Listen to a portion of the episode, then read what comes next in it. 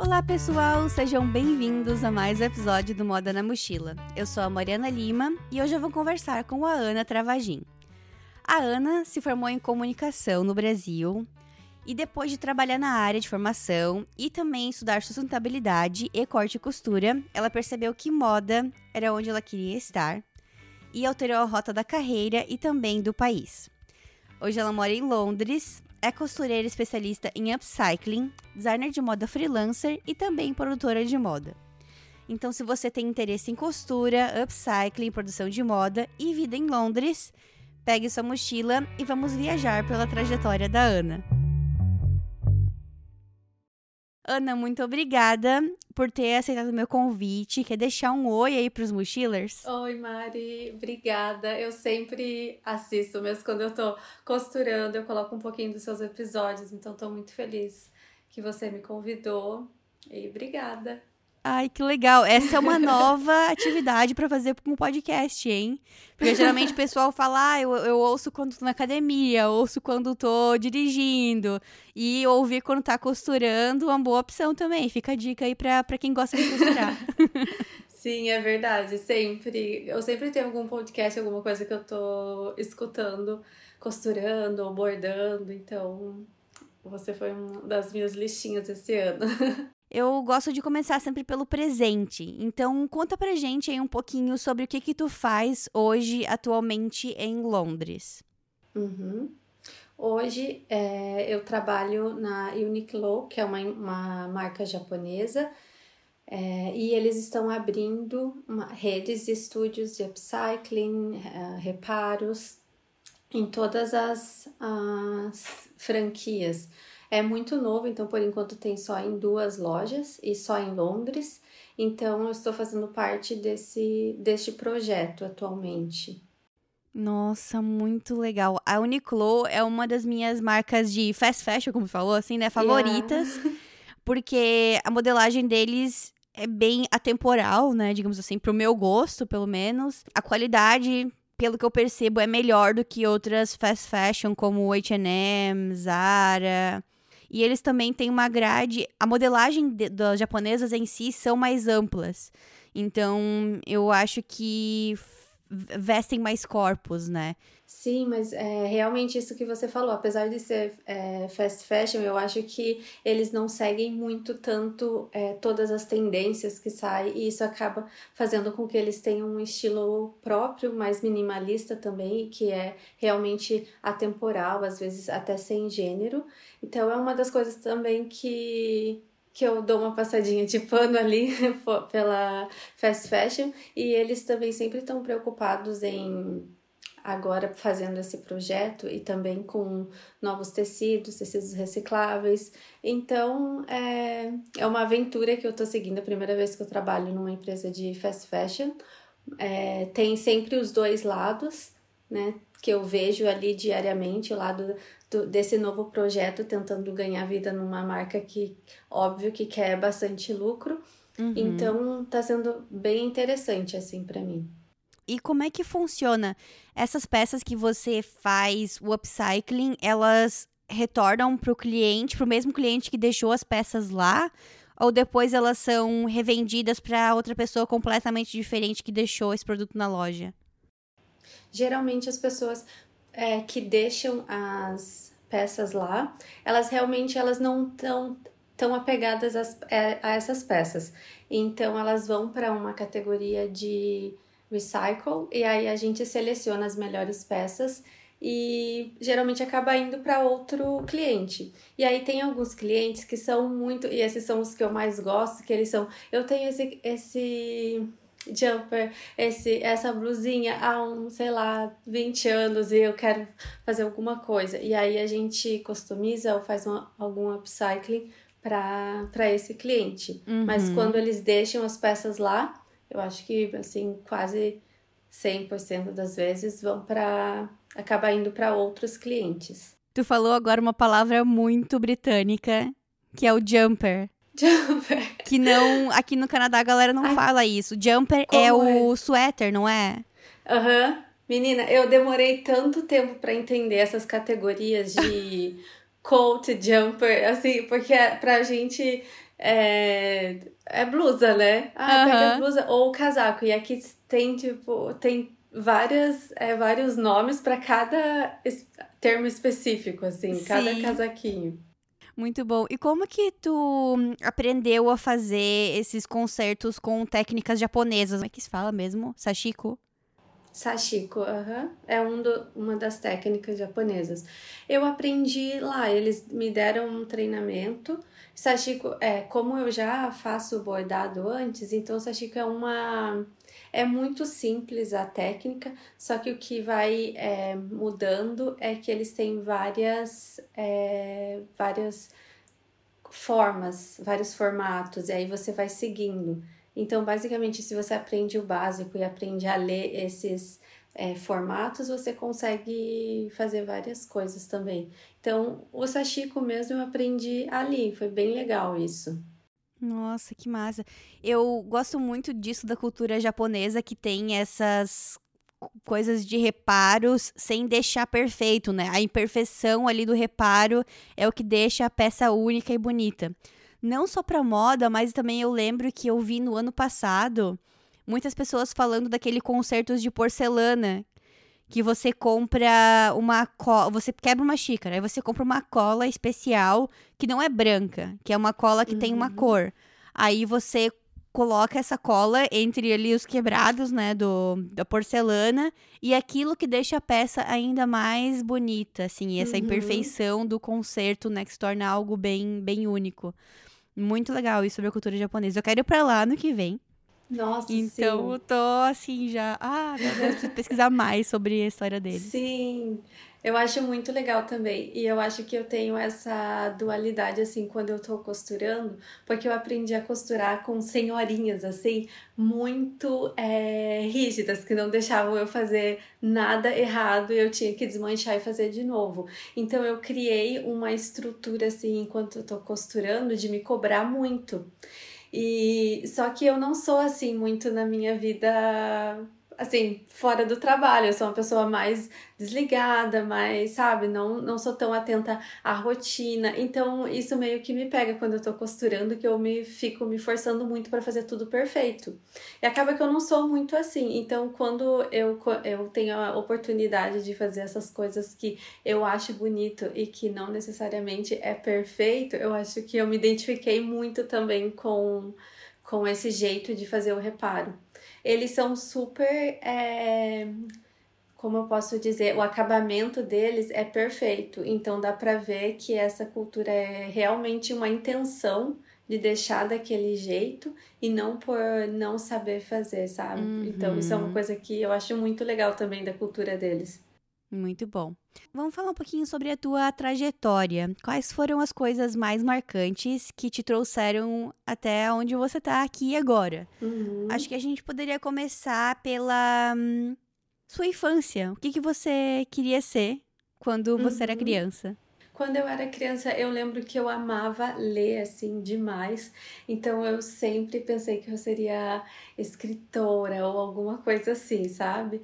E aí depois eu comecei a ler muito cedo e eu lembro que eu anotava todos os livros que eu li na vida. Eu parei assim muito recentemente porque eu deixei todas as minhas coisas lá no Brasil, mas uhum. eu anotava todos os meus livros, tipo assim, isso criança, sabe? Então era muito uma coisa assim que era muito única para mim, porque minhas amigas não faziam isso. Tu lembra o primeiro é... livro que tu leu? Grande, assim? Lembro, tipo, era Zezinho, dono da porquinha preta. Ah, eu nunca li esse. O... É da Vagalu... série Vagalume. Ah, o primeiro que eu li, que era um pouquinho mais grosso, assim, era o meu pé de laranja lima. Porque Sim. a minha professora, na primeira série, ela leu pra gente, ela lia um pouquinho todo dia. E escola no Brasil é muito cedo, né? Começa às sete e meia e às vezes eu gostava de assistir Fantástico no domingo. Aí teve um dia que eu dormi enquanto ela tava lendo esse livro e todo mundo ficou rindo de mim na sala. Aí eu falei, não, agora eu perdi uma parte do livro, eu vou ler sozinha. Aí eu li o, o livro inteiro sozinha. E para uma criança eu achava muito grosso aquele livro. Eu fiquei orgulhosa de mim. Nossa, muito determinada. ah, louca, né? Só porque perdi uma parte e já queria ler o livro inteiro agora. Esse livro é o livro favorito da minha mãe, então ah, eu acho que eu peguei um pouco dessa essa paixão, assim, essa coisa de ler com ela. Uhum. Então foi muito legal que você falou, mas eu li a série Vagalume inteira quando era criança, pré-adolescente, assim. E aí tu achava que ia ser escritora, então? Eu achei que eu ia trabalhar com alguma coisa assim, sabe? É, quando eu era assim, criança mesmo. Aí eu lembro que uma vez, eu não sei se você teve isso na sua escola, mas eles foram vender agulha mágica na escola. Que é esses tapetes que estão fazendo hoje, que a agulha faz o, o ponto, assim. Uhum. E aí eu comprei e eu lembro que eu me apaixonei, assim, eu tinha uns 7, 8 anos. E aí eu comecei, eu acho que foi muito daí, assim, a minha paixão. Eu sempre é, via minhas tias costurando, uhum. mas a minha mãe não costurava e eu morava longe das minhas tias, da, dessa minha tia que costurava mais. E eu ficava, mãe, por que, que você não costura? Ia ser tão incrível se você fizesse os, os nossos vestidos para mim, para minha irmã. E aí eu lembro que eu ficava cobrando dela isso, sabe? Eu queria que você soubesse costurar também. Aí uh, eu lembro que teve essa, esse contatinho, assim, com a costura, assim, mas foi uhum, bem pouco quando eu era uhum. criança, mas sempre tive aquela vontade de aprender. E como que foi a escolha pelo curso da universidade? Por que comunicação e não moda? Sim, nossa, moda, infelizmente, não passou na minha cabeça, assim. Eu nunca tive essa referência de alguém trabalhando com moda perto de mim. E eu sempre tive um lado, assim, muito é, social, assim, pensar na, em, em coisas sociais. E eu não atrelava a moda a isso até então sempre atrelava a moda muito mais para as grandes marcas e revistas e eu não conseguia é, enxergar muito assim que diferença eu iria fazer nesse sentido, sabe? E alguns anos atrás não se falava muito nisso, né? Então é não. difícil pra gente, como um indivíduo, só um conseguir pensar nisso, ainda mais quando tu é lá pré-adolescente escolhendo um curso, né, da faculdade. É, e eu lembro que eu escolhi um curso assim, você tem que escolher um curso assim, do, do nada, sabe? E eu fazia, eu estudei no estadual e tinha um técnico de comunicação lá. Uhum. E porque eu já gostava de fazer teatro antes, nada muito sério, mas era essa coisa artística sempre foi mais é, nada que eu queria seguir como uma carreira, mas se eu quisesse fazer algo como um hobby, eu iria para essa esse lado mais artístico. E foi aí que eu fui pro estadual, achei esse curso, achei o máximo. E aí eles no último ano eu tive uma matéria que era de publicidade e propaganda. E eu me apaixonei pela a professora era muito boa e fez sabe e fez todo meu pai era autônomo. E aí essa questão do marketing e do da criatividade da publicidade eu me encantei. Eu gosto de comunicação também uhum. e acabei me encantando e decidindo ali no último ano do meu ensino médio e como que você acha que a comunicação, ter estudado comunicação, influenciou hoje na tua carreira de moda? Uhum. Muita coisa. Eu tenho muita ideia de designer que eu aprendi muito mais no curso. E quando eu trabalhei na, na agência, eu trabalhava na área de atendimento, planejamento e também depois marketing. Então, assim, ter uma visão mais 360 das coisas, assim, ser mais proativa, eu acho que essas coisas me ajudaram a. Eu acho que ajudariam em qualquer carreira, mas que me ajudam hoje também.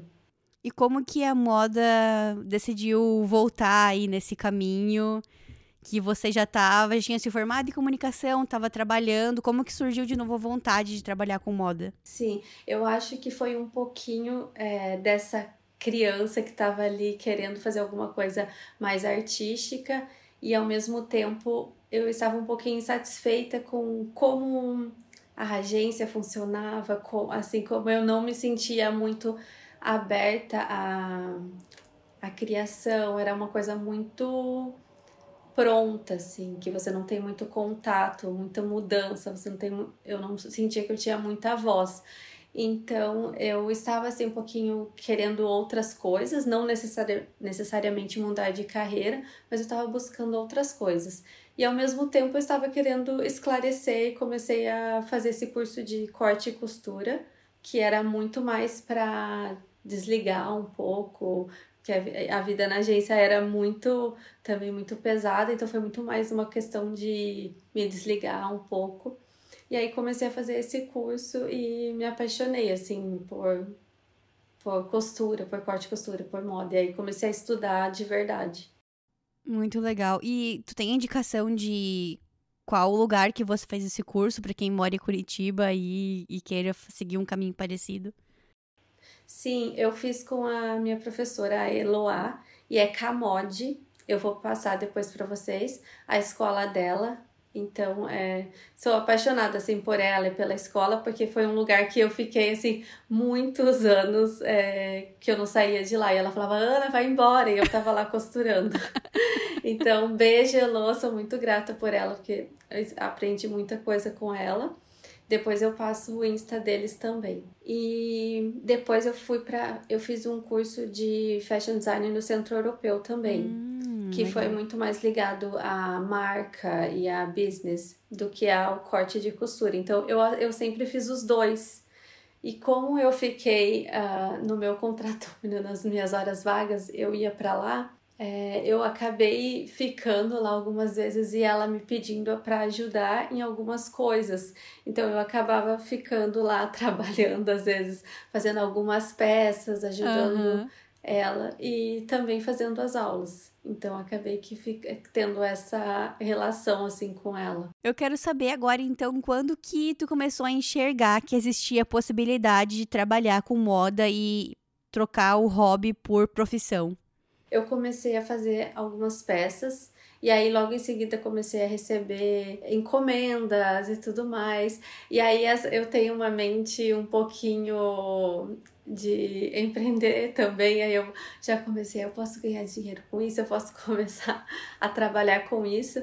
E aí eu comecei a fazer o curso também do Centro Europeu, que era voltado à, à marca e à business.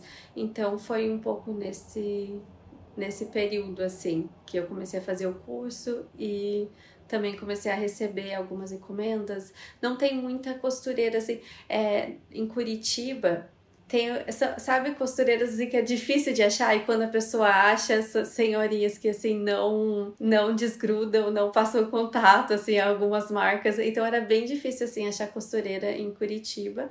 E aí quando eu comecei a falar que eu estava costurando, eu recebi é, algumas mensagens e tal, e pedidos. E no Brasil, ainda antes de mudar, você chegou a trabalhar só como com costura? Ou sempre ficou nessa, nesse balanço dos dois? Então, em 2017, se eu não me engano, eu fui assim muito aventureira, porque aí eu pensei, eu não quero mais trabalhar com comunicação, pelo menos não da maneira que eu estou trabalhando agora, e eu vou tentar desbravar e, e então acabei assim numa loucura pedindo as contas e começando a trabalhar como como frila, mas realmente em Curitiba a situação foi muito mais difícil porque não tem muita oportunidade. Então eu acabei me vendo assim muito sozinha com muitas coisas para fazer. E aí eu comecei a fazer alguns estágios e alguns frilas também. Sempre tive é, máquinas em casa, então é, sempre juntei essas duas coisas.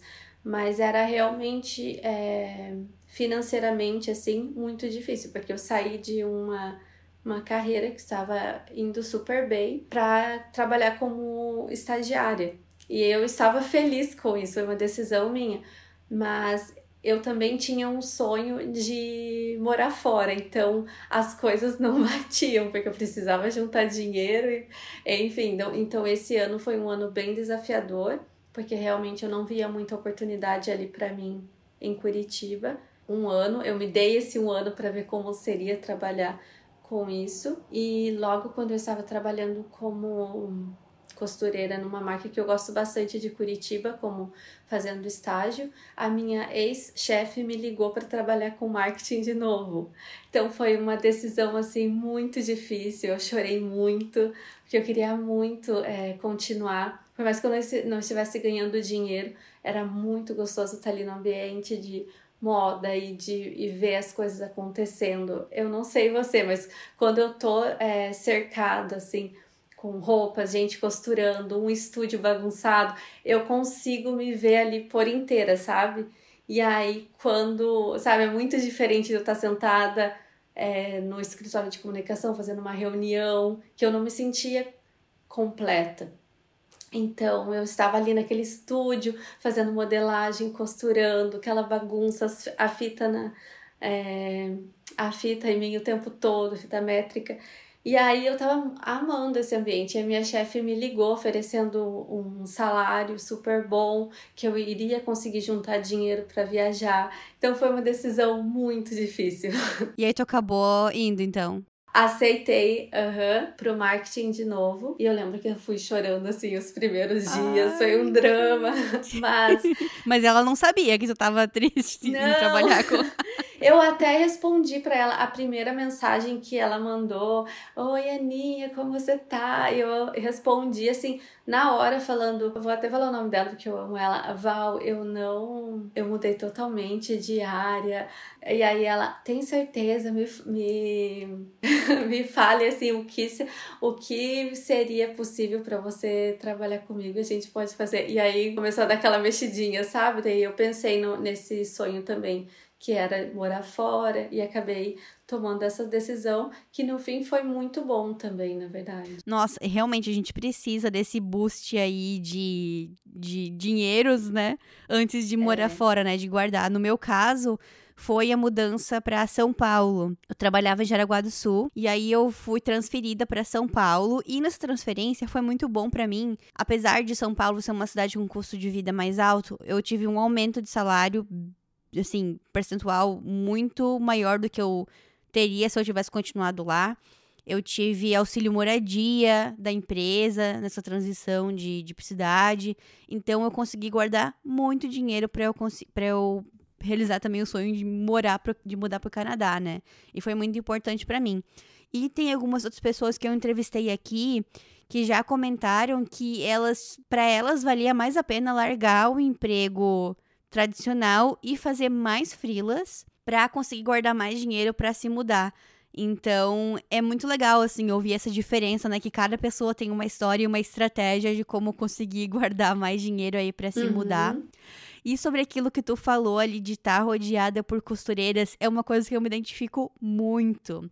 Eu, na realidade, eu nunca fui muito ligada à costura e à modelagem e etc. Mas eu sempre dei muito valor para estar tá nesse ambiente e trocar informação, trocar ideias com as costureiras e modelistas e pessoal da produção.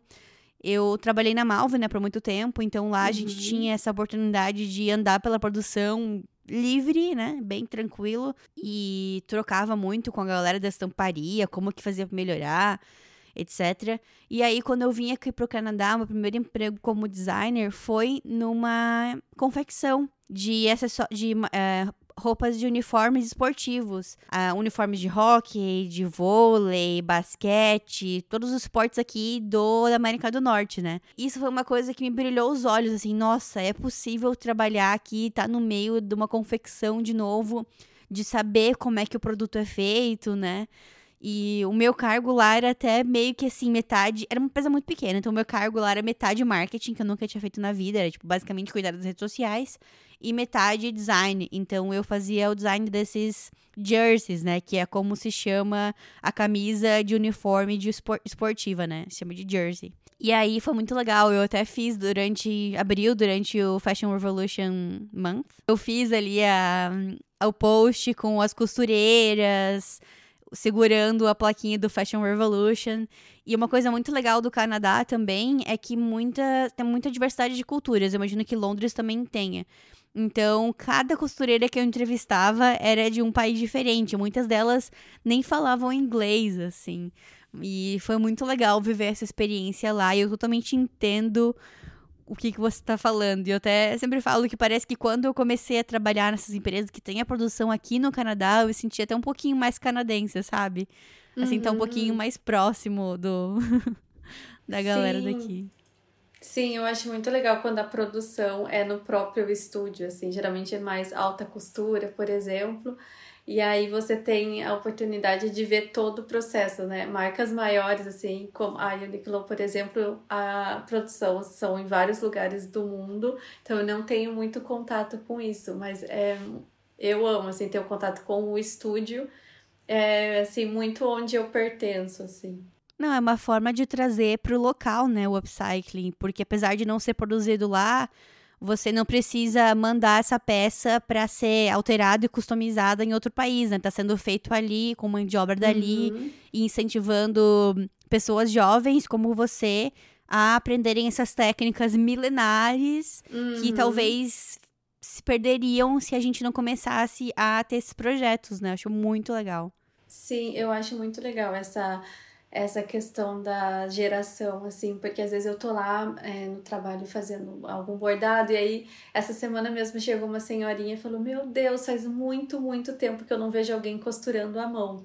E aí ela começou a me mostrar, ela é uma artista, bordados que ela faz pintura com bordados e ela me mandou um e-mail com os bordados dela Nossa. muito fofa então eu acho muito legal esse contato também que que eu consigo assim passar realmente. É, eu sei que eu consegui pegar alguma coisa que era que é considerado tão antiga ou tão de vó, mas que eu gosto muito de fazer. Uhum. Nossa, você falou disso agora, eu me lembrei das várias pessoas, clientes que eu, que eu ajudei na IKEA. Meu primeiro emprego foi na IKEA, aqui no Canadá, em setor, no setor de têxteis. E eu não sei se você sabe, mas na IKEA eles vendem tecido também. E o tecido de lá o pessoal gosta muito. É um tecido de qualidade, com um preço legal, assim. E eu gostava muito de ficar lá na mesa cortando tecido para as pessoas. E muitas pessoas são já mais de idade, né, que vão lá comprar. E aí, para treinar o meu inglês, a minha técnica era perguntar para todo mundo: "Ah, o que que tu vai fazer com esse tecido?" E a galera gostava de compartilhar, né? Então, eu conheci vários pequenos negócios daqui do, do, do Canadá de pessoas que iam lá para comprar para fazer os seus produtos, para fazer bolsa de mat de yoga. Tinha uma mulher que era indiana, ela comprava comprava os carimbos de block printing da Índia e ela fazia produtos com block printing aqui no Canadá, com os tecidos da Nossa. IKEA. Então tinha muita coisa legal assim que eu aprendia e já exercitava o inglês e matava um pouquinho essa uhum. vontade de trabalhar com moda de novo, né? Estando lá numa, no, no retail, é, no varejo. É muito interessante o quanto é, que mesmo estando numa, numa, num departamento totalmente diferente, você acaba sempre tendo essa ligaçãozinha com moda, né? Eu lembrei disso que quando eu, esse ano que eu trabalhei com marketing, a gente fazia as produções de as propagandas e tal, e eu sempre encabeçava a produção de moda, então eu começava ligava para as marcas, não era um papel meu, mas eu queria fazer isso, sabe? De, buscar o figurino, também, mesmo que a gente não esteja liga, ligado diretamente com um trabalho que é moda, eu acho que eu consigo ter essa visão e botar um pouquinho, sabe, de moda ali onde eu, onde eu estou trabalhando, no caso, antes de começar a trabalhar com moda mesmo. Bom, agora vamos falar sobre a mudança para Londres. Como que surgiu essa ideia e como que tu se planejou para fazer isso acontecer? Sim, e por isso que eu falei que foi muito importante eu ter voltado para essa área de marketing também, que me ajudou muito nesse planejamento. Então, quando eu comecei a trabalhar ali, eu já tinha muito claro que eu ia me mudar. Eu não sabia ainda se era Portugal, se era algum outro país, é, mas eu estava assim muito decidida que eu iria morar fora em um ano ou dois. Então eu já comecei a juntar dinheiro ali na, na época, assim, no primeiro, primeiro mês de trabalho, eu já comecei a guardar dinheiro e basicamente foi um ano de guardar dinheiro, mas não foi um ano assim muito difícil assim no, na questão de eu vou deixar de fazer as coisas para guardar dinheiro. Eu me planejei bem, é, coloquei o limite de dinhe do dinheiro de quanto eu iria querer vir e fazia ali todo mês, eu ia no banco e era engraçado que a gente ia, colocava dinheiro e é tipo high five lá, yes, porque a gente tá chegando, chegando um pouquinho mais perto. Então, esse ano é, se eu não me engano foi 2018, foi praticamente nesse planejamento de viagem e ao mesmo tempo trabalhando com marketing. E eu lembro que é, eu estava fazendo o, o site da empresa que eu estava trabalhando e eu tive um curso que foi um curso do Google que foi sobre organização e tudo mais, e eu peguei aquele método. Eu não sei se foi o sprint ou foi algo misturado com o sprint. E eu peguei o método e coloquei na no meu planejamento para fazer a, minha, a viagem. Então eu achei que foi muito importante também ter esse ano com o marketing, porque eu aprendi algumas ferramentas de planejamento e tudo que eu apliquei para fazer essa essa viagem, essa organização. E por que Londres, no fim das contas? O meu marido tem a cidadania italiana, então a gente tinha a possibilidade de escolher algum país da Europa. Mas essa cidadania só saiu em outubro de 2018, então a gente nem sabia se, que seria possível. Então a primeira opção foi Portugal, porque é um país que a gente pode entrar mais facilmente, não precisa do visto, você pode tentar conseguir um trabalho lá e ao mesmo tempo fala a língua, então seria uma coisa mais tranquila e a gente não tinha visto para os outros lugares. Em outubro saiu a possibilidade, a cidadania e a possibilidade de escolher um dos países da Europa. É, eu acho que Londres é o que mais me, me identifico assim com a moda. Eu acho que eu tenho Vivienne Westwood como uma inspiração master assim então é uma coisa muito mais underground, rock and roll, é toda essa coisa que antes era muito mais forte, hoje não é tanto assim, mas que é uma coisa que eu gosto muito dessa contracultura, do movimento punk que teve. É uma coisa muito antiga é, e é óbvio que é todo estereótipo que a gente lá no Brasil, sem estar aqui, enxergava muito mais romantizado, mas era o que eu tinha de referência na época e era o que mais me fazia brilhar os olhos. E também França eu acho maravilhoso, mas eu não sei nada de francês. Então foi Londres. E tu já tinha visitado Londres antes de se mudar para lá? Não, foi assim muito. Eu nunca tinha, eu visitei, acho que eu fui só no Chile antes de vir para cá. Então foi a primeira vez que eu saí, praticamente que eu viajei fora assim. E a gente veio sem trabalho, assim, não é, não sei como, eu não lembro se você já falou sobre isso, se você já tinha um trabalho certo não, quando você foi para Canadá. Não, não recomendo. Só o meu marido tinha trabalho, mas assim, não era um trabalho que pagasse as nossas duas contas. Ele tinha bolsa de mestrado, que é já um grande privilégio, porque estudar fora do, do Brasil como sendo estrangeiro é muito caro. Uhum. Então ele ganhava bolsa e tinha mais um dinheiro extra para pagar aluguel, que era muito pouco, assim. Então eu vim sem, sem trabalho, mas eu tinha que ter já uns meses guardados para enquanto eu procurasse emprego aqui, né? não vi emprego nenhum. É, então, eu vi praticamente assim no mesmo cenário. Então foi assim muita coragem mesmo. As pessoas na época, eu acho que eu tinha uma visão muito, ah, eu quero viajar o mundo, eu quero conhecer outras culturas. Eu não tinha muito assim o pé no chão do que é viver em um país e o que é visitar um país. Então, é, essa diferença assim me pegou muito despreparada, sabe? Então, o começo foi bem difícil em relação a essa, foi uma enxaguada mesmo, mas foi bem interessante. E como que tava a, o teu sentimento em relação à carreira, assim, nessa época? Tu pensava em já procurar alguma coisa na moda, ou procurar alguma coisa no marketing, ou procurar alguma coisa em restaurante? Como que tava a tua cabeça em relação a emprego? Uhum.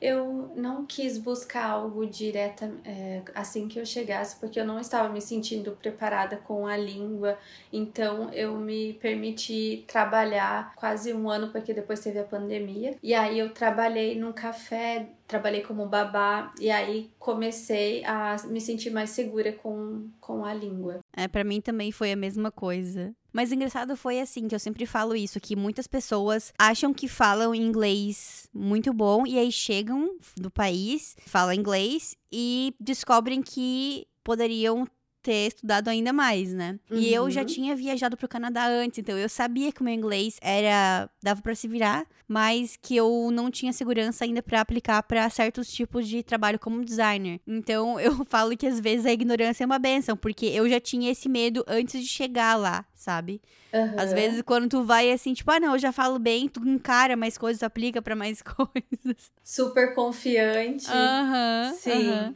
E muitas vezes nem é o caso da gente não saber falar inglês. A gente às vezes tem uma base boa e tal, mas é mais a falta de confiança mesmo, de só Exato. chegar e falar e não se preocupar tanto com gramática, só tentar passar a mensagem e fazer acontecer, Exato. sabe? Eu lembro que no começo foi isso foi bem difícil porque eu senti essa insegurança e meio e meio não me bloqueou. Então eu senti que eu estava perdendo um pouquinho da minha personalidade ali na hora de não conseguir me explicar, sabe? Ah, total. Eu acho que a gente tem duas personalidades ainda. Não, eu, Aham. não tem como. A não ser que tu passe muito tempo num país, eu acho que a tua personalidade, até o, o tom da tua voz, vai ser diferente em duas línguas. Quando você fala outra língua. Aham. Eu não consigo ser completamente eu, Mariana brasileira, em inglês. Mesmo hoje em dia eu sendo um Sim. pouco mais confiante, assim, no que eu falo. Complicado. Eu acho que a gente sempre vai ter duas personalidades. Depois, Sim. gente, me falem o que vocês acham. Esse é um tema legal. Personalidades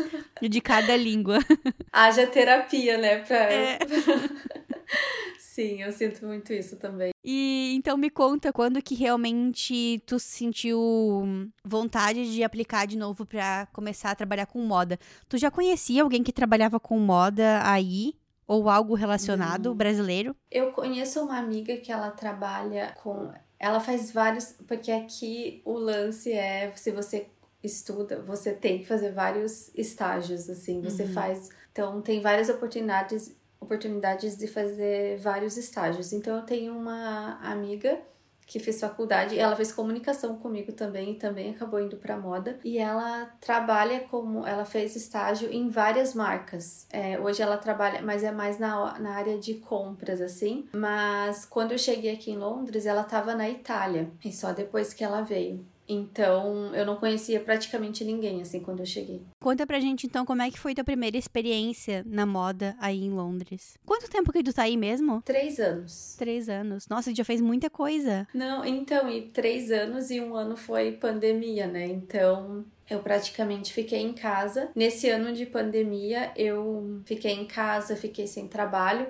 e aí eu decidi comprar roupas e fazer upcycling, assim, eu mesma. Então, foi uma, um projeto, assim, pessoal, muito pequeno, mas que me ajudou a ter mais segurança e eu usei como portfólio para conseguir entrar no meu trabalho depois. Foi muito mais um projeto pessoal do que algo financeiro, assim. Então eu Uhum. ia para os brechós é, de caridade, comprava tecido em banco de tecido, porque óbvio eu não estava trabalhando na época, então é, os recursos eram poucos.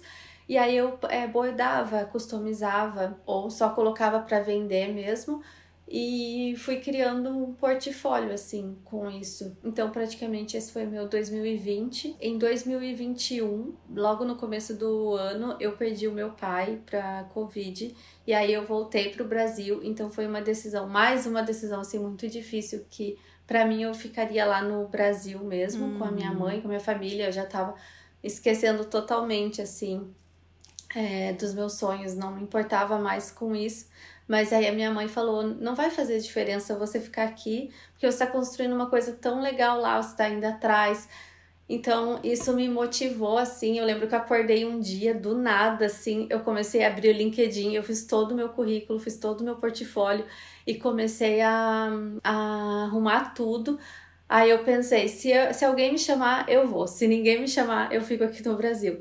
E aí duas marcas me chamaram e aí eu entendi que foi um sinal assim. Aí eu decidi voltar para cá e aí eu traba é, trabalhei nessa na Hermione de Paula, que é uma como se fosse, é, não é alta costura, é óbvio, mas Uhum. eles são vestidos caríssimos para noivas e, e aí eu trabalhei lá como bordando e costura no- na, em uma coleção. Então lá mesmo do Brasil tu conseguiu essa, essa vaga. Sim, E aí tu colocava no currículo que você estava morando em Londres ou você colocava que você estava morando no Brasil, mas tinha experiências em Londres? Eu não precisei colocar assim aonde eu estava. Acho que ficou entendido que eu estava morando em Londres, porque eu estava morando em Londres. Eu fiquei alguns meses lá, mas eu ainda estava pagando meu aluguel, estava aqui, então tava uhum. minha vida toda estava parada aqui, esperando eu decidir o que eu iria que eu iria fazer. Então, é, eu só falei que eu precisaria de um tempo, e foi bem na época que precisava fazer a quarentena e tudo.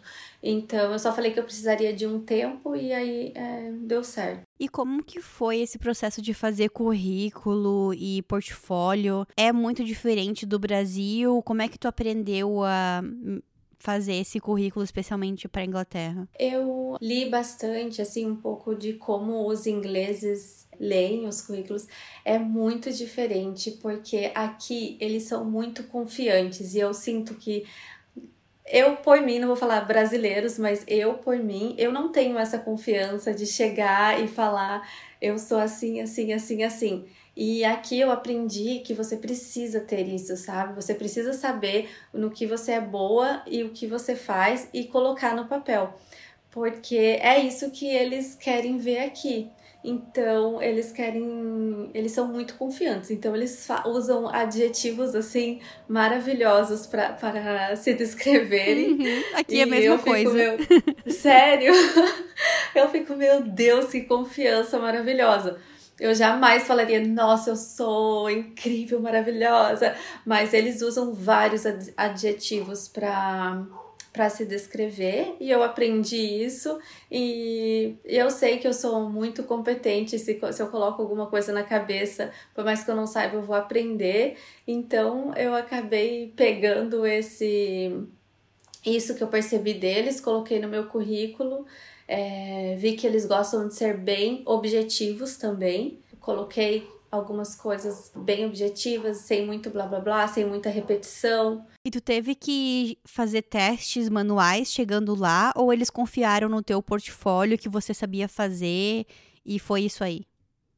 Não, eu tive que fazer. Eu cheguei é, e eu achei, eles me chamaram e eu não tive uma entrevista exatamente assim como a gente vê, como é, é de costume, uma entrevista uma reunião como se fosse. Foi realmente eu chegar no estúdio e eles já me mandarem para fazer os bordados, para me ensinar algumas técnicas. Então, se eu não me engano, eu fiquei quatro dias trabalhando uh, sem, sem ter custo.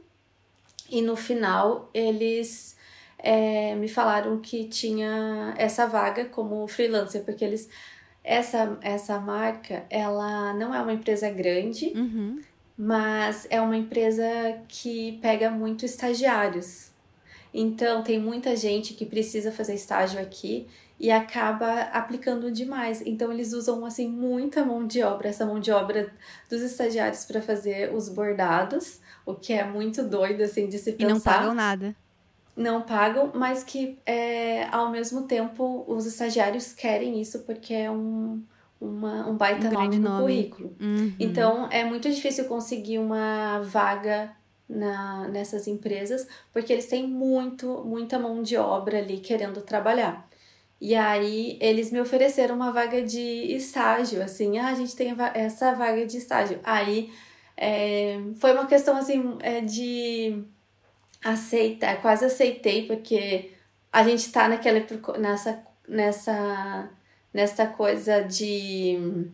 Isso foi antes de eu fazer esse teste. Eles falaram: uhum. você pode ficar quatro dias e a gente tem. É, a gente não está contratando, a gente tem vagas. Uhum. E aí eu pensei: ah, eu quero muito, né? Já vim até aqui. Mas aí eu falei: não, eu não, não vou, eu não posso. E aí eles ofereceram, óbvio, né, de, de me pagar. E aí eu comecei a trabalhar lá de fato mas também é muito assim aqui. Eu não sei se é aí também. Se você aceitar, as pessoas vão fazer você trabalhar assim, porque o nome é muito da marca é muito grande, vai ajudar no currículo. Uhum. E com certeza é bom mesmo, mas eu acho que eu estava naquele momento de eu vim até aqui e eu quero ser reconhecida, sabe? Nossa, então, total. e aí eles me ligaram e falaram, me ofereceram uma vaga e eu trabalhei lá para fazer a coleção. Nossa, é muito, é muito legal saber disso.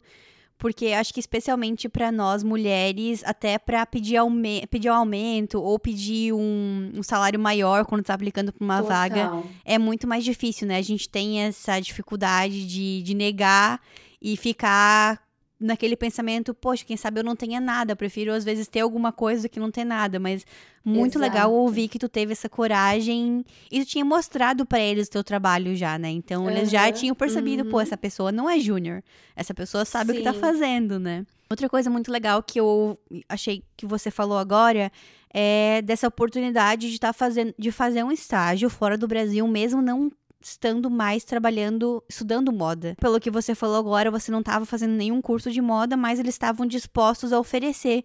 Então, para quem está começando, para quem é júnior, não sabe nada de costura e quer começar numa marca assim, é interessante, né, que existe essa possibilidade, porque por muitos anos eu fiquei nessa crença de que estágio era só para quem estava estudando, mas não necessariamente. Uhum. Existem vagas uhum. para quem está estudando e para quem não está estudando e quer aprender mesmo assim. Sim, eu acho que aqui é óbvio que depende de cada marca, mas tem muitas oportunidades, assim, não é uma coisa muito é, preto no branco, sempre tem alguma marca oferecendo alguma coisa diferente. Conta pra gente então qual que foi a, a outra experiência que você teve. Você me contou também que você trabalhou com tecidos africanos e customização em uma loja vintage em Canantal. É, uma das marcas que me respondeu lá no Brasil foi a essa marca Vintage e a Hermione de Paula. Então eu acabei pegando as duas coisas. porque aí eu trabalhava no estúdio quatro dias uhum. e trabalhava na loja no final de semana. Acabei é, ficando na loja assim por bastante tempo porque eles eram bem flexíveis. Então a loja foi muito parecida com o que eu estou fazendo agora, mas era para para leves, para Levi's. E então meio que deu muita, aprendi muita coisa ali também para carregar para esse trabalho que eu estou hoje e era basicamente customizar. Então tinha vários é, patches, aplicar, fazer bordado também. Então eu acabei trabalhando nisso é, nos finais de semanas por acho quase um ano ali e também na, na outra marca. Porque quando você começa a trabalhar como, é, como freela, é, acaba que os seus dias não tem assim muito final de semana, muito. Porque aí são os dias que você combina com a pessoa e uhum. não são os dias certinhos da semana, cinco dias da semana e você tem um final de semana. Então foi. Essa é praticamente a minha vida até hoje, de não ter muito final de semana, porque você acaba sempre tendo algum trabalho para fazer, sabe? E nisso eu é, consegui, como Frila, eu consegui ter mais é, tempo também e mais oportunidade para trabalhar com outras marcas. Então teve essa marca que é de é, estampa africana, que fez uma coleção também. E aí eu trabalhei com ela por um bom tempo assim também, fazendo as peças ou recebendo encomendas para fazer peças em tecido africano que ela ela trazia direto da de Malawi. Além disso, você também me contou que faz produção de moda, né, para marcas e celebridades brasileiras na Europa. Como que surgiu aí mais essa área da moda? Sim, eu estava trabalhando como freelancer, então eu tinha essa oportunidade. Hoje em dia tá um pouco mais difícil, embora eu ame, ame fazer produção. Trabalhando com contrato é muito mais difícil você ter aberturas para ah, você deve saber muito bem, assim, para trabalhar fora. Até um parabéns, porque você consegue manter as duas coisas e, assim, é maravilhoso que você consegue fazer isso. E hoje em dia, trabalhando com contrato, tá sendo muito mais difícil, mais fechadinha a minha agenda. Mas surgiu muito com a Amanda, minha cunhada. Ela eh, precisava de ajuda para fazer coisas aqui, e aí eu acabei fazendo algumas coisas para ela. E aí eu, a Rita pegou meu contato e precisou fazer algumas coisas daqui de Londres, e aí eu comecei a fazer para Rita Lazarotti algumas coisas de produção daqui de Londres assim. E aí tive que ir para Milão, Acho que foi em Milão. Teve uma vez que eu ia para a França, mas não precisou.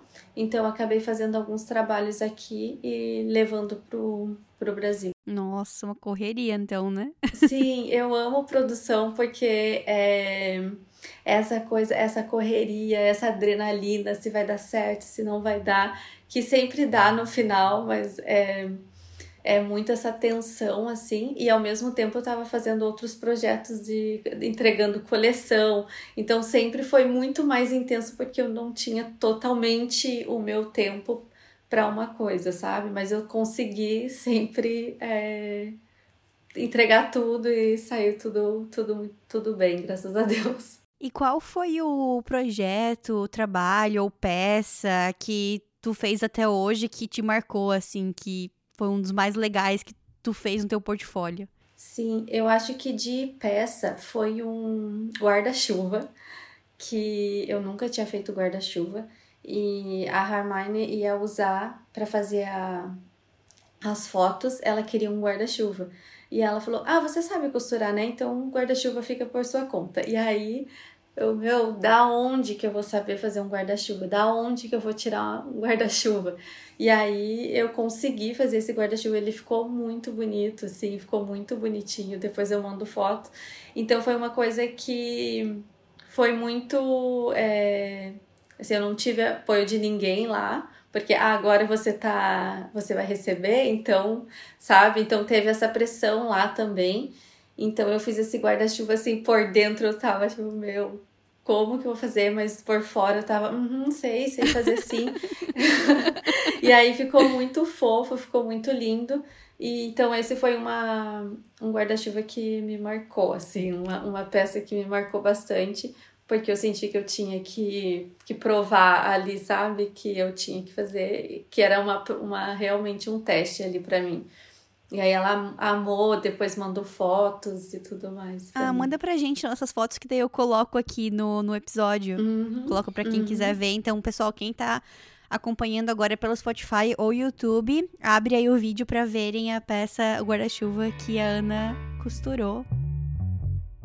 Conta pra gente então sobre agora a tua, a tua percepção sobre o mercado de moda em Londres, oportunidades qual que era a tua visão antes de se mudar e qual que é a tua visão hoje? Existem bastantes oportunidades? Uh, é muito difícil para estrangeiro começar? Assim, o, o teu sentimento antes e depois? O meu sentimento antes foi muito: eu vou chegar, vou fazer um curso, vou estudar e aí vou procurar algo. E eu percebi que, óbvio que eu ainda quero estudar, fazer um, algum curso aqui, alguma pós, alguma coisa, mas é, então isso foi uma coisa diferente porque eu percebi que eles dão muito valor, de novo, para essa confiança quando você fala eu já estudei, eu sei fazer.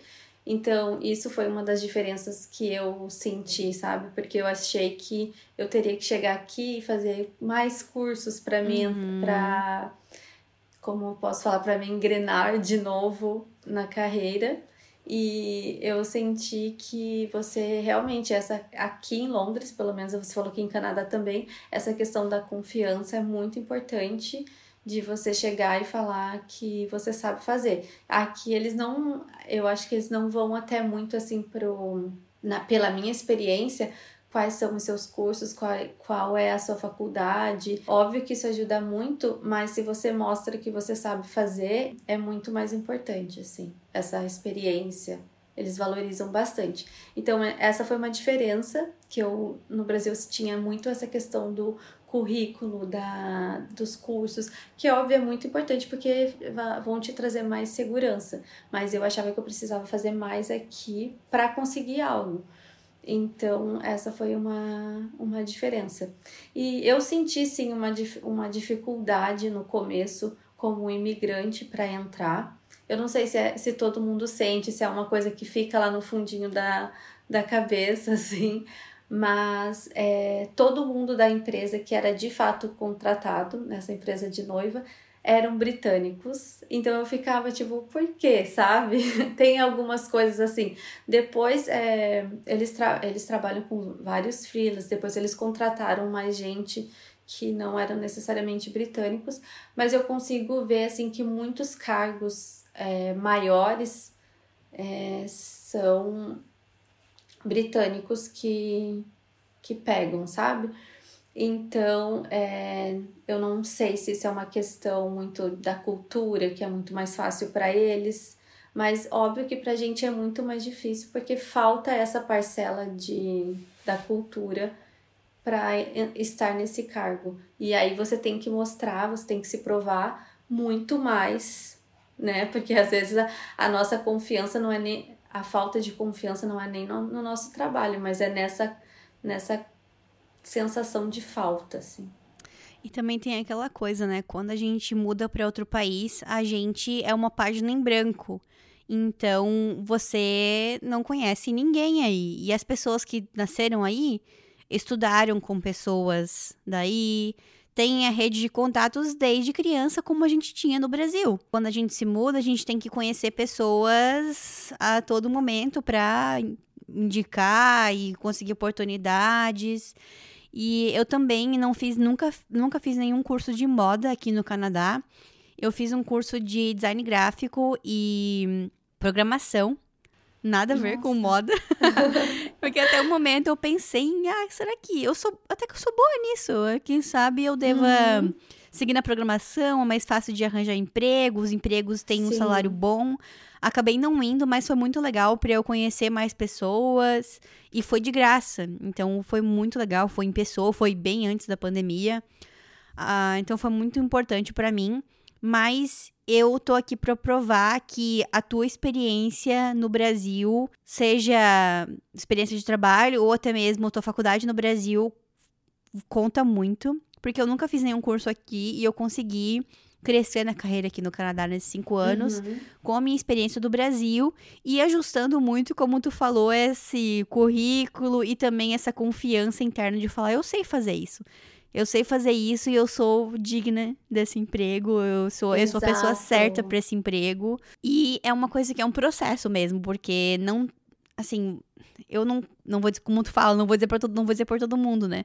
Mas é muito difícil a gente ter já essa mentalidade fechada assim desde o Brasil de que, nossa, eu vou arrasar. É uma coisa que tu vai construindo, tu vai Exato. percebendo, conversando com as pessoas.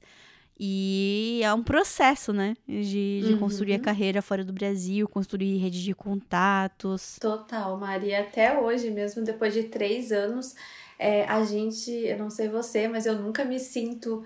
É, nossa, tenho essa minha rede, sabe? Parece que sempre vai faltar algo, porque realmente a nossa base não tá aqui, sabe? Uhum. A minha base tá no Brasil, todas as pessoas que me viram é nesse crescer, por exemplo, essa, essa mudança de carreira, essa minha vontade não estão aqui. Então as pessoas te olham e elas não sabem assim toda a vontade, toda a determinação que você tem. Uhum. Então é muito difícil e você e acaba tendo que se provar muito assim. Se você pudesse voltar atrás, tem alguma coisa que você gostaria de ter feito, queria ter te ajudado mais ainda? Por que, que eu falo ajudar mais ainda? Porque eu não gosto muito de falar sobre arrependimentos, assim, sobre, ah, uhum. ah, fiz isso, não deu certo. Mas tem alguma coisa que você acha, acha que tinha te ajudado mais ainda? Essa pergunta não é nem só para você, mas mais também para quem quer seguir um caminho parecido. Como que essa pessoa faz para se preparar ainda mais para seguir uhum. uma carreira na costura, no upcycling, aí em Londres uhum. ou fora do Brasil? Com certeza. É, eu não me arrependo, até a gente já conversou que a minha faculdade de comunicação me ajudou muito e eu acho que se um dia eu quiser também mudar, por exemplo, trabalhar em marketing com, em, dentro da moda, é, vai ser muito legal. Mas eu acho que eu mudaria, eu ficaria mais atenta, assim, nesse meu, nesse meu desenvolvimento, nessa fase que eu estou é, vendo o que eu gosto, eu iria ficar mais atenta a isso para já ter seguido algo lá, lá do comecinho, assim, nessa escolha da faculdade ou do curso, eu teria acreditado mais nessa intuição artística, mesmo não tendo referência. O que eu teria mudado é ter confiado mais em mim, nessa intuição, e ter ido para um curso mais ligado a isso. Uhum. É, eu acho que é isso. Eu acho que isso me ajudaria, me ajudaria mais, assim. Mas eu não me, realmente não me arrependo, mas é algo que por muito tempo, é, né, naquela frustração que eu estava de, de da carreira e tudo mais, quando eu estava trabalhando com comunicação, era algo que eu pensava muito, sabe? Uhum. Por que, que eu fiquei. E em nenhum momento da minha faculdade eu pensei em desistir de comunicação, em nenhum momento. Eu sempre é, gostei bastante, mas eu sempre pensava é, que eu poderia ser ter sido mais completa, eu não sei exatamente a palavra, mas é, me senti mais inteira, assim, realmente no curso de moda. Então, eu acho que esse é uma coisa que eu mudaria. Próxima pergunta é o nosso quadro Fashion Library, que é a biblioteca do Moda na Mochila. Então, deixa pra gente alguma dica de livro, filme ou série que te marcou nos últimos tá. tempos. Pode ser de moda ou não. Eu vou passar, então, até tá aqui na minha estante, que é. Hoje ele tá muito mais conhecido, então acho que as pessoas já conhecem o livro do André Carvalhal, que é Viva ao Fim. E eu acho que foi um livro, assim, muito importante na época, porque eu li bem nessa transição de 2017 2018. Uhum. É, então foi um livro que me marcou bastante, assim. Então acho que esse Viva ao Fim é um livro bem importante. Eu não li esse ainda. Os únicos que eu li dele foram A Moda Imita a Vida e Moda com Propósito. Mas uhum. quando eu for uhum. pro Brasil, minha próxima lista de livros, vou incluir esse. Vou, vou comprar. Adorei a indicação. Sim. E eu tenho essa história com esse livro porque quando eu vim, uh, eu perdi toda a minha mala e tudo. E esse livro eu tinha autografado, porque ele foi pra, uma vez para Curitiba e eu comprei lá uhum. e conversei com ele. Ele um, foi um amor, assim. E aí eu perdi esse livro. Aí depois uma amiga veio pra cá e me, e me trouxe de novo. Então é uma história ah. de tipo de amor, assim, com esse livro. Oh, que legal. Pô, que uhum. droga que perdeu uma mala. Sim. Ai, gente. Perrengues outro, da vida de imigrante. Outro... Exato, é. Outra parte de imigrar. Uh, agora temos mais um quadro que é para onde que você levaria a sua mochila. Então conta pra gente as suas três cidades preferidas ou que você quer visitar ainda. Uma cidade para trabalhar, uma cidade para visitar e uma para se aposentar. Ok, uma, uma para visitar, eu acho que é Nova York, porque eu preciso ver minha cunhada e quero ver toda esse, essa coisa mágica de Nova, Nova York que todo mundo fala. Então seria essa cidade para visitar. A cidade para trabalhar, eu continuo em Londres, confiando que né, vou crescer mais aqui. É, e acho que eu coloco Londres, mas se não fosse Londres, eu colocaria Paris, porque alta costura lá seria, meu, meu Deus, um topo assim de se eu chegasse, que um dia eu vou chegar talvez, mas é maravilhoso, eu adoro as marcas francesas. E uma cidade para se aposentar, eu acho que seria. Nossa, eu tô muito em dúvida, porque quando eu fui para Amsterdã me apaixonei demais mas eu sempre tenho essa coisa do Brasil ainda, que eu quero voltar para o Brasil e para o calor e, e para alguma cidade de praia.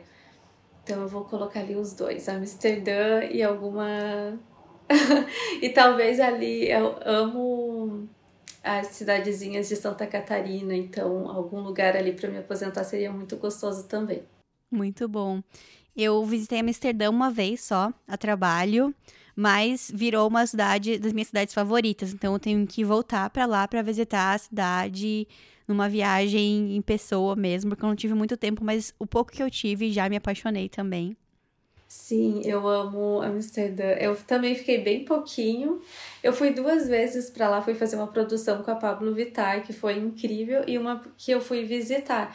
Então, as duas vezes foram incríveis e Nossa. eu tenho muita vontade de se eu conseguisse é, falar Dutch ou se fosse muito tranquilo só falar inglês lá eu acho que um dia eu queria iria testar assim como seria morar lá Nossa que legal nossa, que legal! A gente tem muita coisa para conversar mais sobre essa história, mas não vai dar tempo hoje.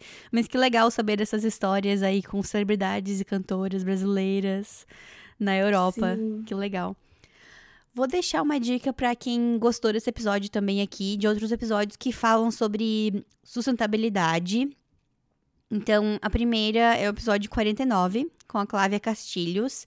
Ela tem uma moda de, uma marca de upcycling para pets e ela mora em Vancouver ah, e ela costura tudo sozinha. Ela compra também uhum. matéria-prima de segunda mão, né, de hum, brechós da, da, daqui do Canadá e faz tudo e vende em feirinhas. E é muito legal, já apareceu em vários uh, programas de small business do Canadá. Bem legal a marca dela, então sigam vou lá. Assistir. Próximo uh, episódio também, eu gravei com a Letícia Michels, episódio 22. É uma marca de slow fashion lá da minha cidade, de Joinville. E a marca dela é incrível, tem uma. Além de ser slow fashion, toda produzida lá no, no nosso estado, tem uma grade de tamanhos super extensa, então, para todos os corpos. Então, acessem lá o episódio com a Letícia Michels, que eu adorei. Já faz um tempo, já gravei com ela há muito tempo, mas ainda tá super atual esse episódio. E Ana, então agora chegou o episódio, a parte do episódio de você vender a sua mochila. Conta pra gente aí as suas redes, uh, os seus serviços, para quem quiser te contratar para algum freela. Uhum. Sim, hoje meu Instagram é atravagim e praticamente é, eu tento mostrar muita coisa no Instagram. Agora estou num momento que tá muita coisa acontecendo, mas sempre que eu recebo mensagem e algum pedido de trabalho, é muito difícil eu recusar, então, então eu sempre quero fazer tudo e sempre acabo tendo bastante pedidos. Então, se alguém precisar de alguma coisa, e até mesmo é, se estiver vindo para Londres e quisesse algum contato, me manda mensagem também. Vou ficar super feliz de conversar com todo mundo. Muito bom, gente. Então vão lá, mandem mensagens para Ana. E se quiserem mandar mensagens para mim, o Instagram é moda na mochila. Se você gostou desse vídeo, se você tá aqui até agora é porque você gostou, né? Então vai lá, dá um like, inscreve no canal. No Spotify também tem a opção de seguir o podcast e dar cinco estrelas. Espero que vocês tenham gostado desse episódio tanto quanto eu amei. Beijinhos e até a próxima!